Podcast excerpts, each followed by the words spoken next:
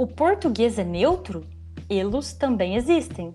Olá, eu sou a Thaís Silva e este é mais um episódio do Podcast é Livre. Sejam bem-vindos. Oi, pessoal, eu sou a Larissa Peluco. É um prazer sempre estar aqui com vocês.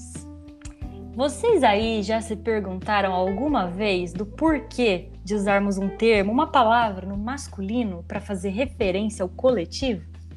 É, por exemplo, todos, senhores, eles, cidadãos, os nossos, homens, e a lista é enorme. São pronomes, artigos, substantivos, vocativos que usamos para nos referir a mais de uma pessoa, ou seja, a coletividade, mas que para isso colocamos sempre um termo no masculino para fazer essa referência.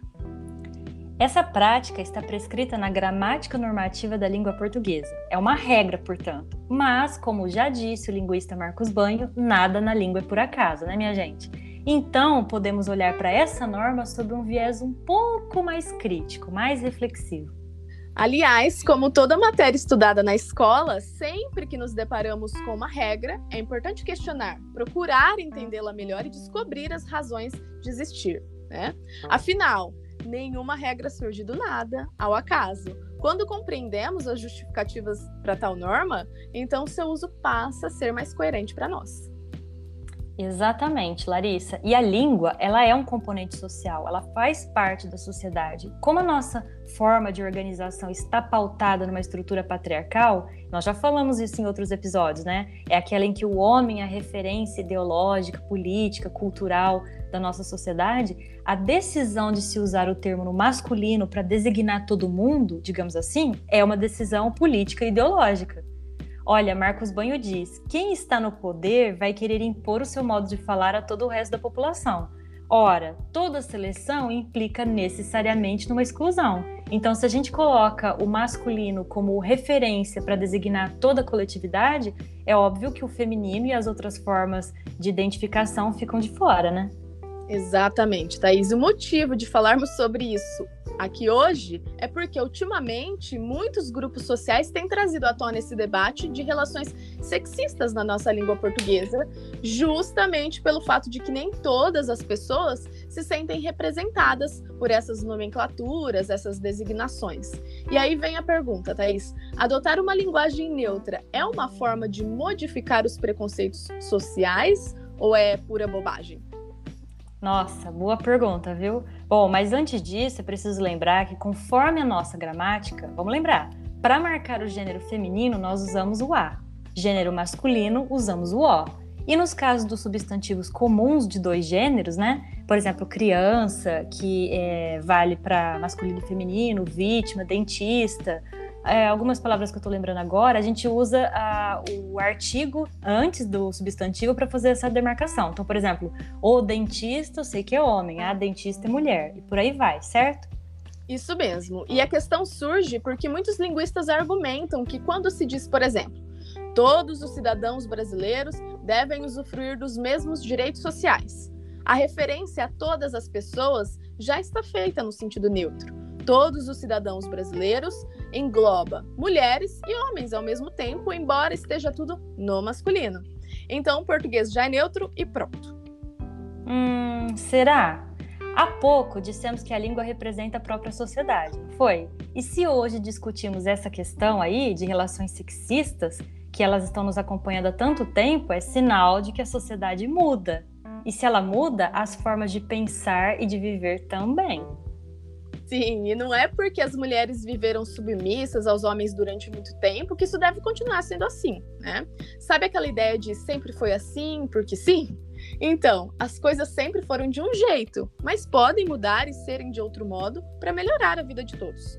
E detalhe, eu citei o caso das mulheres, mas a opressão se deu e se dá ainda contra os pobres, os negros, indígenas, analfabetos e assim vai a sociedade ela se transforma o tempo todo, gente. Agora, por exemplo, vivemos a era da tecnologia, da globalização, a era da internet, né? Olha quantas coisas esse fenômeno influencia na nossa forma de viver. O nosso vocabulário agora é permeado por palavras desse universo, né? A gente agora fala download, link, e-mail e só para citar alguns exemplos. Mas eu estou falando isso para mostrar que a rapidez com que as coisas acontecem na nossa sociedade não é acompanhada no mesmo ritmo pela língua portuguesa.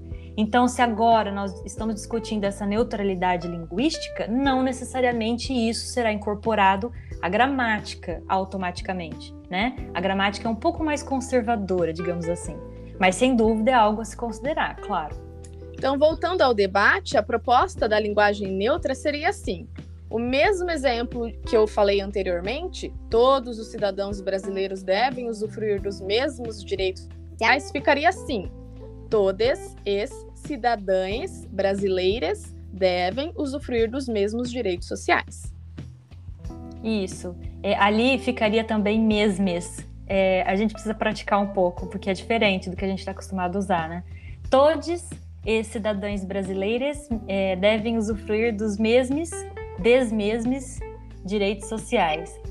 Olha só, então na prática a ideia é substituir a terminação de toda uma gama de pronomes, de numerais, é, de artigos, de desinências, de contrações, adjetivos, substantivos e tudo mais pela letra E ou pela letra U. Por exemplo, elo, delo, nelo, aquilo, elo, elo mesme, sui, tui, nosse, amigues, etc. Porque aí sim estaria marcada uma neutralidade no uso da língua, né, Larissa? Muito bem, Thais. E olha que interessante. Essa proposta ela não visa refazer as regras da gramática, mas sim acrescentar novos tópicos a ela.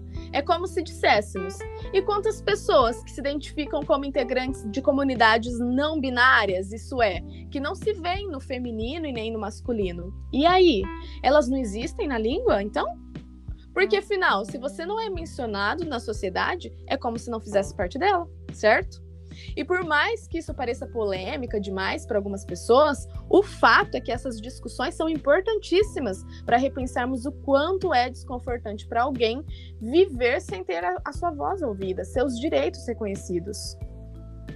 E olha, pessoal, que aqui, nós, nesse papo com a Larissa, nós não estamos estudando a gramática por si só, estamos partindo da regra para pensar ou melhor, repensar uma ideologia sociocultural.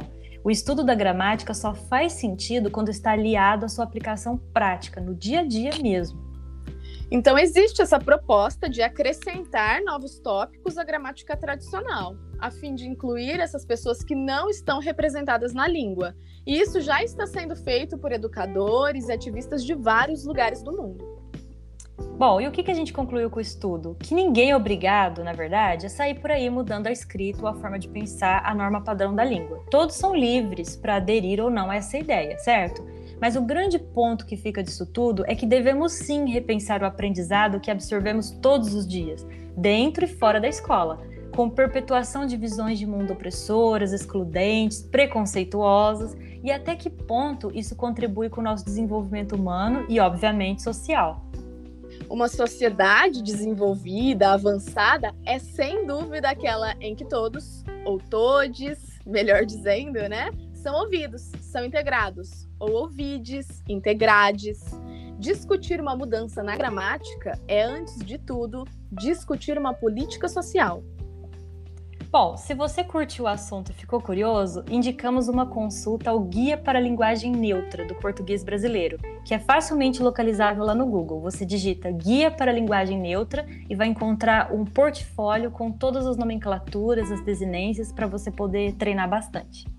É, e vocês descobrirão, inclusive, que usar o X ou o arroba não funciona para marcar a neutralidade de gênero, causando dificuldade de leitura e interpretação aos deficientes visuais e auditivos.